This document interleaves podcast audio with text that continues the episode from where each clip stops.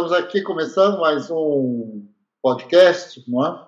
de conversas radicais com a Adriana Furlan, que é uma amiga nossa de muitos e muitos e muitos anos, não é? E que uh, vou, vou deixar ela falar um pouquinho aqui. Quer dizer, ela vai falar muito hoje, mas vou deixar ela falar um pouquinho aqui sobre ela mesma, para ela se apresentar, para que todo mundo saiba, uh, bom, com quem que nós estamos conversando. Adriana, tudo bem? Uh, conta aqui para gente alguma coisa sobre você, tá bom? Olá, Douglas, tudo bem? Bom, em primeiro lugar, agradeço o convite, é uma honra, né, participar aqui com você. Primeiro, porque tudo que eu conheço de geografia, minha formação, minha base, minha ideologia, eu devo a você. Então, além de uma amiga, eu também sou sua discípula, pode ter certeza disso. O que eu aprendi, o que eu passo para os alunos, eu devo a você, que foi quem me ensinou que é geografia.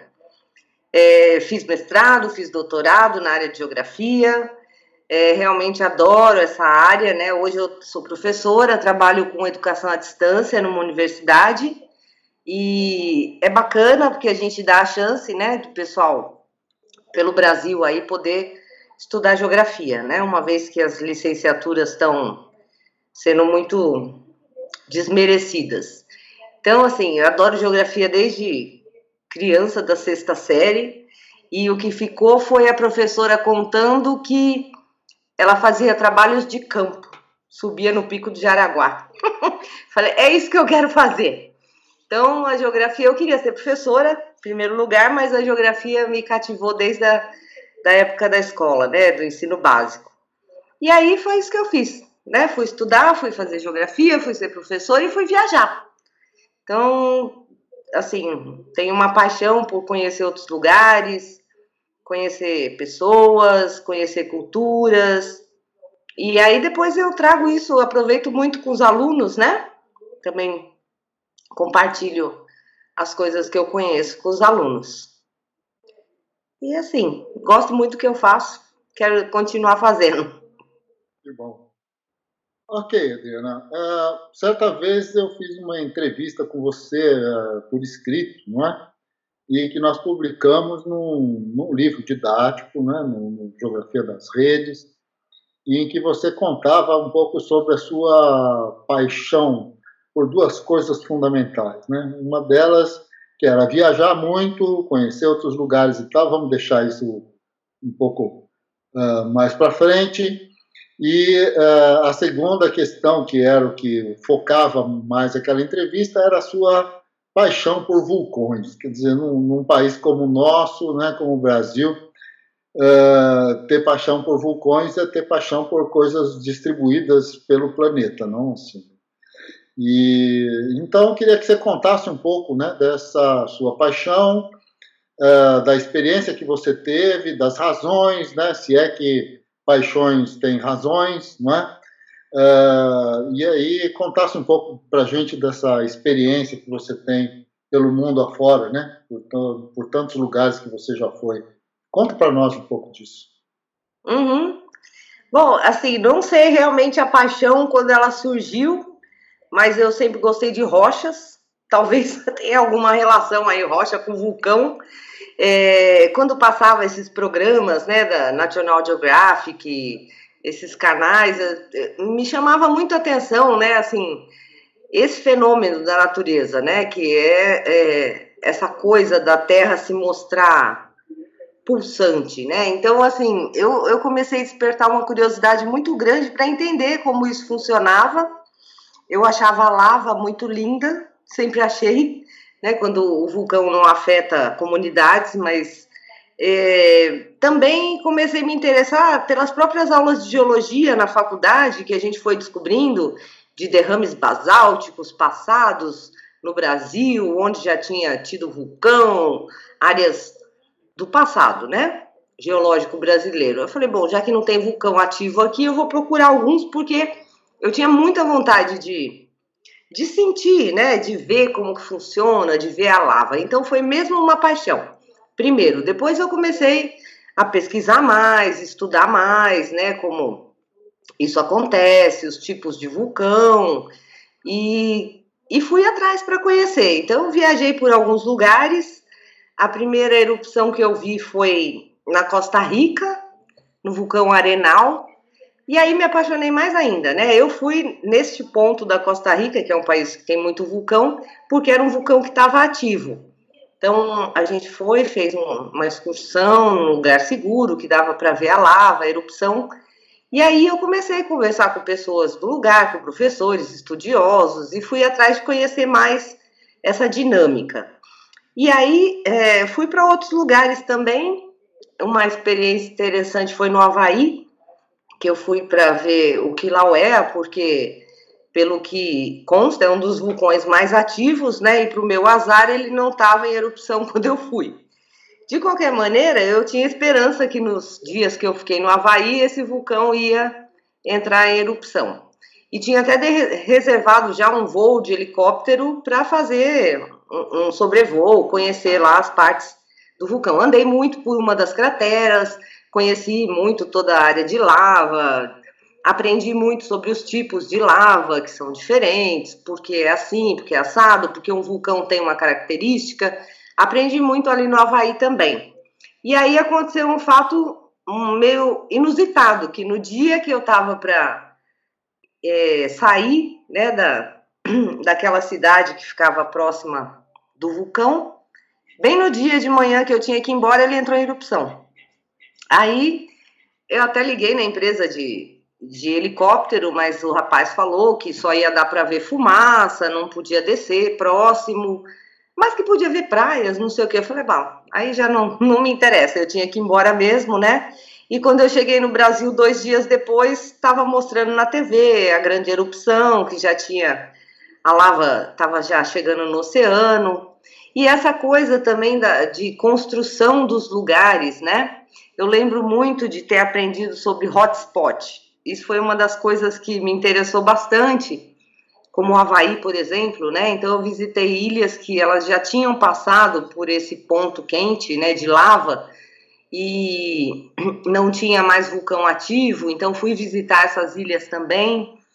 E eu lembro muito de um casal francês que foi quem me influenciou também bastante, né? Porque um era geólogo e a outra geofísica, e eles é, ganharam dinheiro assim filmando vulcões. Ele, ela fotografava e ele filmava. E depois também fizeram especiais para na, National Geographic. Mas era essa coisa de entender da previsão de se vai entrar em erupção, não vai entrar em erupção.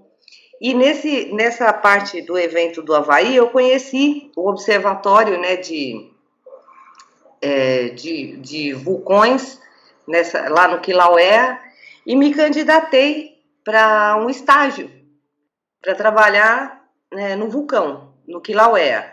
Nessa época eu estava aprendendo ainda geoprocessamento e o estágio era para isso, né? Era para trabalhar com o monitoramento da cratera do vulcão. E era tudo que eu queria, porque eu ia juntar uma paixão com conhecimento e também uma parte mais vamos dizer assim, técnica, né, de mapeamento, e eles me aceitaram para o estágio.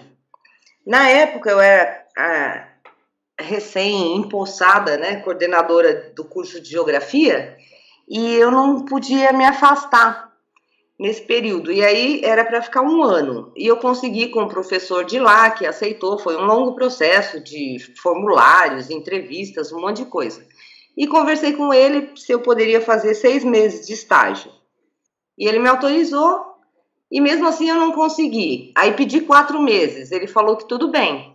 Aí eu perguntei se não podia dividir os quatro em dois meses, que eu ia nas férias de julho e de dezembro. Ele falou: olha, você é uma ótima candidata, vamos guardar aqui a sua proposta, e o dia que você puder, que você tiver disponibilidade, você fala comigo de novo que a gente consegue trazer você, mas tem que ficar um período maior.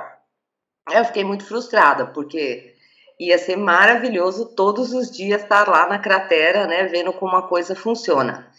E é muito mágico, assim, o vulcão. E aí eu viajei para outros lugares também, é, no Panamá, visitei vulcões também, agora sim não vou lembrar nesse instante outros que eu tive no Vesúvio também, visitei o Vesúvio, e é muito emocionante. A Islândia, sim, foi a última que eu visitei, foi a Islândia, e além do vulcão, a gente poder ver ali a, a divisão né, das placas tectônicas, porque na Islândia você está de um lado na placa norte-americana, do outro lado você está na placa euroasiática, e tem um ponto ali exatamente onde dá para ver né, essa, essa ruptura das placas. E essa coisa de entender o planeta como algo dinâmico, isso foi o que me motivou. E os vulcões, especialmente, porque eles são mágicos. É muito interessante pensar naquilo ali como algo, né, uma analogia assim, claro, vivo, né, como se a Terra estivesse viva. Você vê aquelas fumaças saindo, aquele cheiro de enxofre, é muito único aquelas formações que tem e até mesmo fontes, né, de como na Islândia tem os geysers, né, é, águas termais fervendo. Na Tailândia também tive em áreas geotérmicas e na Islândia foi muito interessante também ver as usinas geotérmicas. Então, quanta coisa associada aos vulcões e e como isso é maravilhoso, né? Assim, é muito triste quando existe a erupção que afeta comunidades, né? Que destrói pessoas, destrói as coisas das pessoas, mata pessoas, animais mas o vulcão em si é algo magnífico. Então, assim, Pompeia, ver aquela cidade ali que foi né, é, destruída, entre aspas, pelo vulcão, e, e entender como isso acontece. É, eu acho que é, é daí minha paixão. Ainda tem muitos outros que eu gostaria demais de visitar. O Etna, o Stromboli vive em erupção. Cada vez que mostra na TV que o vulcão está em erupção, eu tenho muita vontade de pegar um avião e correr para lá. Como aquele casal, né, os Kraft, que infelizmente eles acabaram morrendo na, numa erupção de um vulcão no Japão, mas eles deixaram muitos documentários, né? E, e essa vontade de conhecer o desconhecido, vamos dizer assim. Essa é uma motivação interessante, porque é uma coisa que a gente não controla, por mais até que se tenha conhecimento, é imprevisível, como um, um terremoto que gera um tsunami. E essas coisas da natureza me encantam. Ok. Bom, uh, eu, assim, pensando em termos da própria história da geografia, não é assim, e da geofísica de uma maneira geral. Ah, acho que uma, uma, coisa interessante de tudo que você estava falando me lembrou muito o Humboldt, né? Assim, o começo dessa, Uh, vamos dizer assim, do entendimento do planeta como um sistema, como algo a ser observado nos seus devidos lugares, que as pessoas, os cientistas deveriam então sair das suas casas, dos seus laboratórios fechados, quando tinham, não é? Sair da sua vida de especuladores e sair para ver o mundo, né? Ver o mundo como era, de fato, não é? Então, assim, essa essa paixão mesmo pelo mundo, uma paixão que nos termos em que você está colocando e que acho que a, a, o grande exemplo né, da ciência moderna e que e que dá o pontapé dessa relação entre a teoria e o empírico e a pesquisa de campo, digamos assim, que te apaixonou tanto, né? É, realmente é a figura do Humboldt, depois a figura do Darwin, depois, bom, tantos outros que vieram depois, mas essas figuras realmente são figuras interessantes e importantes, não é? De, desse, dessa coisa. Muito bem, acho que assim, acho que Tá aí, paixão não se explica muito, não é assim? É, a gente vai e tem aí realmente uma coisa uh, do conhecimento do mundo, do conhecimento das pessoas, porque na verdade uma das coisas interessantes da, de viajar, de sair do nosso, uh, vamos dizer assim, do lugar em que a gente está acostumado, que é super tranquilo, né? Geralmente é um lugar acolhedor não necessariamente, mas assim, a princípio deveria ser, E a gente sai aí pelo mundo, né? Vai lá para país tal, país tal, vai para o Havaí, vai lá. Uh, certa vez estivemos na sua casa, você tinha acabado de chegar do Vietnã, né? E assim, e aí e tudo uh, vai indo como uma experiência. Assim, sem necessariamente você dar um exemplo de um lugar específico, né? Essa experiência de sair do Brasil e, claro, como brasileira olhar o mundo e do mundo olhar para o Brasil, né? Como é que isso, vamos dizer assim, você acha que isso formou a tua cabeça, fez a tua cabeça, mexeu com você? E se fez, como é que como é que isso aconteceu? Como é que você acha que rolou essa situação toda? É, então, é muito interessante, porque a primeira vez que eu saí do país, eu estava na graduação. Né? Eu fui uma viagem longa de três dias para o Chile de ônibus, né? porque eu queria experimentar, ver as pessoas, conhecer. E, e ao longo do tempo foi um pouco disso. E o que me, me faz diferente, eu acho, que eu não consigo ir para os lugares com um olhar turista, de turista. Não tem como, né? Eu vou com um olhar de geógrafa. Mas é óbvio que eu também deixo, me deixo levar pelas, pelas coisas do lugar para poder sentir. Eu gosto de estar junto com a população, conversar com as pessoas locais, me afastar um pouco dos pontos turísticos para conhecer lugares diferentes, inusitados. E o que eu fui aprendendo devagar com as minhas viagens é que gente é gente, né? Gente é gente em qualquer lugar do mundo. Tem alegrias, tem tristezas, tem seus, suas características, é, não só do ponto de vista biológico, né? Mas assim, na hora, tirando um pouquinho as diferenças culturais, pessoas são pessoas, né? Tem, sempre vai ter alguém para te ajudar, sempre vai ter um trambiquinho daqui dali. Então, eu comecei a ver o mundo como um único com coisas diferentes. Acho que essa foi a maior experiência. E na medida que eu fui viajando, é, muito do que era levava um tempo, às vezes, né, para se transformar de desconhecido em conhecido, já eu chegava no lugar como tudo conhecido, porque eu vou encontrar pessoas e agir com as pessoas, pegar o metrô, pedir informação, é, o mundo ficou é, mais simples para mim, vamos dizer assim. Eu não me assusto. É claro que tem lugares que eu não posso me arriscar ir sozinha, porque tem né, algumas questões até religiosas, sei lá, umas, alguns riscos a mais, né? Mas é, eu fico tranquila de ir para qualquer lugar, porque eu vou encontrar gente. E isso é muito legal. Então eu comecei a me sentir mais parte de, de qualquer coisa, respeitando a cultura dos outros, procuro conhecer antes onde eu vou, né, para não dar nenhuma gafa, para não ser presa, alguma coisa assim, né, de fazer alguma coisa errada. E eu comecei a olhar nosso país é, como a gente é, é, é cheio de gente, né, a gente tem as nossas características a nossa pobreza, as nossas limitações, as, as nossas é, positividades, né? O que a gente tem de. É, fugiu a palavra, mas o que a gente tem de potencialidade, outros lugares têm também, e que a gente tem coisas bem interessantes, assim, olhando, comparando com alguns lugares, né, que se dizem países livres. Na realidade, nós somos muito mais livres que outros lugares, que outras pessoas de outros países.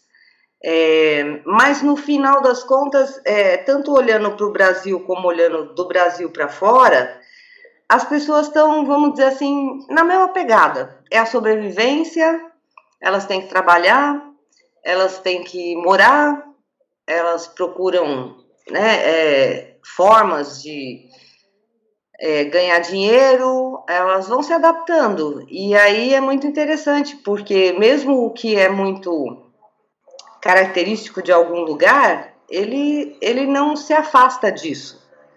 né? Assim, culturas sendo transformadas para atender turista, coisas típicas para atender turista. Muito aqui também, né? Olhando de fora para o Brasil, a gente tem bastante disso. Então, acho que esse foi o maior aprendizado de conhecer. Então, eu vejo o mundo assim: o mundo é cheio de pessoas, a gente tem um monte de coisa em comum, diria 90%, tirando um pouco do que é característica cultural que faz a gente ter alguma alguns hábitos, alguns comportamentos diferentes, e olhando mesmo de fora para o Brasil é isso. Né? A gente também tem aqui é, um monte de gente com algumas características diferentes dos outros. Não sei se eu respondi o que você perguntou. Essa é a tua percepção. Você é entrevistada, você é que manda, não é? é então, assim, dando continuidade a, a, a, isso, eu queria, se você puder, assim, comentar um pouco essa mediação entre, de um lado, conhecer o mundo do ponto de vista uh, da sua estrutura, da sua estrutura geológica, dos seus uh, dilemas geofísicos, digamos assim, não é? Uh, o que de alguma maneira é uma leitura do mundo, né? uma leitura muito contemporânea do mundo. A ideia de placa tectônica, a ideia de, de bom, do que seria esses hot points, o que seriam isso, da onde vem isso, o que é um vulcão, tudo mais. Essas coisas têm o quê? 150 anos, 100 anos, não é? Essa coisa das placas tectônicas, menos que isso, não é? Muito menos até do que isso. Então, de alguma maneira, existe aí uma espécie de revolução científica, não é? Quer dizer, uh, olhar o mundo por esse viés, por essa, por este ângulo, é, é uma coisa revolucionária, não é? Porque coloca, quer dizer, óbvio, estamos estamos falando do outro ponto da linha num conjunto de, de, de respostas, vamos dizer assim, de contra-respostas a este movimento do conhecimento científico que genericamente está sendo identificado como pós-verdade, onde a opinião é a que vale. Então, daqui a pouco a Terra fica plana, daqui a pouco tudo é uma coisa da NASA, né? As pessoas desconhecem a história da ciência, né? Eu acho que a NASA tem o domínio do conhecimento, mas assim, de qualquer maneira, tudo é uma grande, hum, como é que eu poderia dizer, uma articulação cujo objetivo é enganar o planeta como um todo, né? A população do mundo é um, um amontoado de 7 bilhões e não sei quantos milhões de pessoas, todas enganadas pela NASA, uma coisa bem complexa nesse sentido.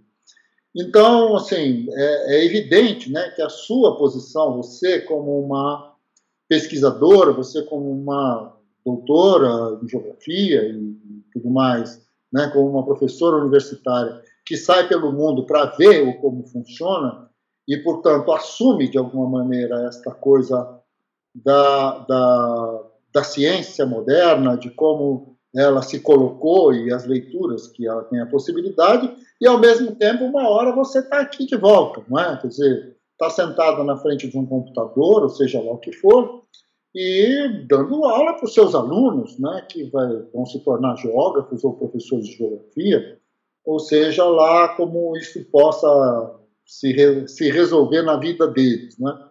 Que assim, eu, eu sou professor há muito tempo e sei que, uh, assim, quando nós temos um conjunto de alunos na nossa frente, a gente não tem a menor ideia do que vai acontecer com a vida deles em nenhuma idade, em nenhum momento. Né?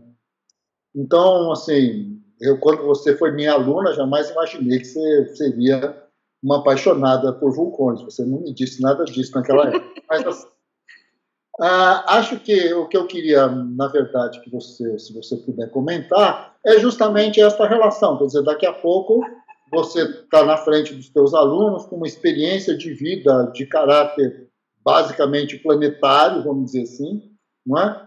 e enfrentando um conjunto de relações culturais extremamente reacionárias, complicadíssimas no momento da história política do Brasil, bastante complicado, não é? Uh, onde determinados, uh, determinados pensadores, digamos assim, uh, se são colocados na, no ostracismo, não é? Enquanto que outros se auto-identificam, tipo Olavo de Carvalho, se auto-identificam como filósofo e coisas desse gênero, que é uma coisa bastante triste, mas de qualquer maneira, queria saber de você como é que isso se expressa, né? Quer dizer, como é que você uh, gerencia né, essa condição de continuar como professora, de trabalhar como professora num momento tão complexo e tendo como ponto de partida uma experiência de mundo que tem tudo a ver com a ciência contemporânea, com a ciência moderna, né? E assim por diante. Você pode comentar sobre isso? Sim, é, é, é preocupante, mas é, o que a gente tenta, né, não só eu, como quem trabalha comigo, né, a gente dentro da geografia, a gente tenta manter a nossa linha de, de pensamento, de trabalho, é, transmitindo a geografia que a gente acredita. Então, pegando o exemplo do vulcão, né? Eu adoro o vulcão em si, mas como geógrafa, eu gosto da relação daquela sociedade ali com aquele vulcão, vamos dizer assim, essa relação da sociedade com aquele fenômeno da natureza. E eu aproveito isso, já usei inclusive, né, em webs temáticas com alunos, né, é, mostrando que existe mudança na sociedade, as sociedades mudam, política, filosoficamente, mas elas sempre vão se relacionar com o meio delas de uma certa maneira. Então, é, peguei exemplo do vulcão, como as pessoas vivem, é, se elas tiverem liberdade de viver ali ao redor, mas se aquilo gera um problema, elas são removidas dali e a gente acaba é, se submetendo a normas, a decisões, não só porque tem um fenômeno da natureza, mas porque alguém resolve que precisa fazer de alguma maneira. Então, assim, né, é, eu não consigo relacionar agora, nesse instante, essa situação que nós vivemos no país, porque não afetou diretamente o, o nosso trabalho, a nossa forma de pensar geografia. É, nós temos, por exemplo, a, a, algumas provas, que, como o ENAD, que vem aí pela frente, né, que pode ter uma tendência ideológica em função do governo para um lado ou para o outro, mas o que é fundamental da geografia né, que a gente busca trabalhar essa relação da sociedade com a natureza, compreender a distribuição territorial dos fenômenos, é, em termos não só né, naturais, mas também dessa, em termos sociais dessa relação, é, não, não nos afetou e eu não percebo que vai afetar. E, né, assim, vamos continuar com as nossas formas de trabalho. Até agora não houve nenhum problema na nossa geografia, onde a gente mostra essa relação é, de várias formas, inclusive com todas as críticas, né, e os dois lados que a coisa possa apresentar. Então a gente é, busca trabalhar dessa forma. E eu trago essas experiências para os alunos, né, mostrando é, é, eu acho que assim, cada vez que eu viajo mais, eu mais me empolgo que eles entendam melhor as coisas. E aí eu procuro trazer todo esse conhecimento dos vulcões e de outras coisas que eu vou conhecendo também, mas é, quando eu estou com disciplinas né, que me possibilitam trabalhar essa questão mais física, né, podendo encaixar aí a questão dos vulcões, das placas tectônicas, como eu trabalho duas disciplinas, três nesse sentido, é, eu trago minha experiência, né? E mostro para eles que é óbvio que nem todo mundo vai poder estar no lugar, porque a sensação do estar, né, de você vivenciar, de você poder ver e parar e pensar, falar, nossa, isso funciona assim, assim, ligar lá o conhecimento teórico com a prática, é muito interessante. Mas hoje existem vários mecanismos, como por exemplo, tem câmeras é, em vários vulcões do mundo que você assiste em tempo real o que está acontecendo no vulcão. Então também dá pela, pela própria é, virtualidade você participar. Então, é, eu tento buscar essas experiências, trazer para eles nesse sentido. Eu não sei se é, ficou claro, se era nesse sentido que você tinha me perguntado. eu vou falar assim, ó, a gente não sabe o que vai acontecer em termos educacionais nesse momento que nós estamos vivendo dessa política conturbada. O que eu percebo é que até agora a geografia não está afetada. Né? Nós continuamos trabalhando da mesma forma, com a linha que a gente acredita, buscando mostrar para os alunos o que acontece. É assim, não sendo tendenciosos, deixamos debates, né? Deixamos coisas para eles dentro de debates, deixamos questões para eles refletirem. Né? Nós nunca doutrinamos, nossa doutrina é que eles entendam o que é geografia, do nosso ponto de vista, né? Nós que bolamos, criamos o curso, então isso é importante. Agora, tendência política, ideológica, aí vai de cada um, né? Nós não, nós apontamos, mas nós não fechamos.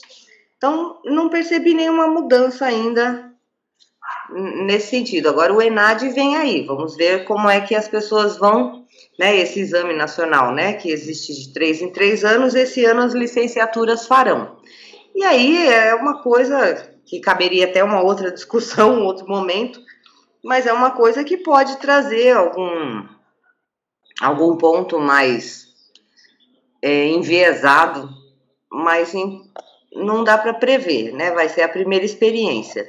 No resto, até agora, tudo caminha normal. Você nunca teve nenhum aluno que quis defender que a Terra era plana? Por enquanto, não. Mas, se aparecer um desses, a gente vai deixar ele se é, argumentar, vai deixar que ele argumente.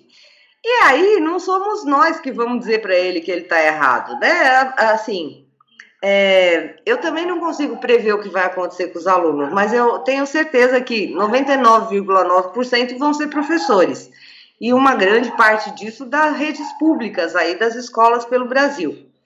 Então, é, o que a gente alerta, né, é que eles adquiram o máximo de conhecimento possível, busquem atrás de conhecer fontes, fontes fidedignas, né, que eles busquem, a gente passa para eles trabalhos clássicos, tenta dar uma boa formação. Se ele sair por aí falando outra coisa, né, e nós é, não podemos fazer nada. Agora, não é isso que eu ensino. eu ensino que ele pode até acreditar na Terra plana, mas ele precisa buscar um conhecimento que dê base para isso, né? Não sei se você lembra na nossa época da PUC, é, nós tínhamos um professor que não, não acreditava na teoria das placas tectônicas né? Ele, ele defendia uma outra ideia, é que era mais do fixismo. E mesmo assim, né, nós caminhamos. Então, nós não passamos algo como fechado, os alunos sabem, e mais importante, o que a gente fala hoje que é uma verdade, amanhã pode não ser mais. Então, acho que esse é um alerta importante para todo mundo, né? O que a gente conhece de um vulcão hoje, é, talvez a gente nunca vai conhecer a dinâmica, não tem modelo matemático, nem o clima eles conseguem, né? Hoje fala que vai chover, aí não chove, chove daqui três dias. Então, essas questões da natureza são bastante complexas, não dá para prever, não dá para prever quando vai chegar um tornado em algum lugar, só já quando ele se forma e está em cima. Não vai dar para prever quando o vulcão entra em erupção. Muitas vezes as pessoas são evacuadas e o vulcão não entra em erupção né? Como eu vi em, em vários lugares, no Peru, relato das pessoas, né? Que elas são evacuadas e não, não tem, no Chile, não tem erupção. Mas é, o importante é a gente buscar o conhecimento, até onde a gente tem, que a gente não conhece tudo, né? Como dizia Lefebvre, não existe problema com conhecimento, né? Só que é impossível conhecer tudo. Claro, é sempre um processo. Né? Né? Cada, cada, vez que a gente conhece alguma coisa, aquilo coloca outra dúvida, que vai levar a outra dúvida, que vai levar a outra resposta, que vai levar a outra dúvida, e assim a gente vai caminhando. Muito bem, Adriana Furlan, que delícia encontrar você e conversar com você e poder gravar essa nossa conversa. Você quer falar mais alguma coisa para quem vai escutar esse podcast? Deixar mais alguma, sei lá, um recado, uma mensagem, alguma coisa? Sim, eu que agradeço. Nossa, que, que alegria poder falar com você. Adoro, né? Assim, é, quero agradecer pelo convite mais uma vez. E assim, quem nos ouvir, acho que é importante que é, se é geógrafo, né? Se é um estudante de geografia ou se é alguém que se interessa pelas coisas do mundo, estude, leia, né? É muito bacana. Eu acho que é, a gente pode viajar às vezes no próprio lugar, né? Com uma boa leitura, com um bom livro. Hoje tem muito recurso na internet também. Mas antes de ir pelo mundo, eu conheci muito o Brasil, conheci tudo muito próximo aqui também, né? Porque eu acho que conhecer a nossa gente, conhecer as nossas coisas é, é muito importante. Então, viajei muito de ônibus pelo Brasil, e fui para longe, fui para perto, assim, tudo que tinha de oportunidade para explorar. Então, às vezes, para ter contato com outras pessoas, outras culturas, ou ver um fenômeno da natureza, não precisa ir para tão longe. A gente tem muita coisa bacana aqui próximo. Seja lá em que parte do Brasil more, sempre vai ter algo interessante.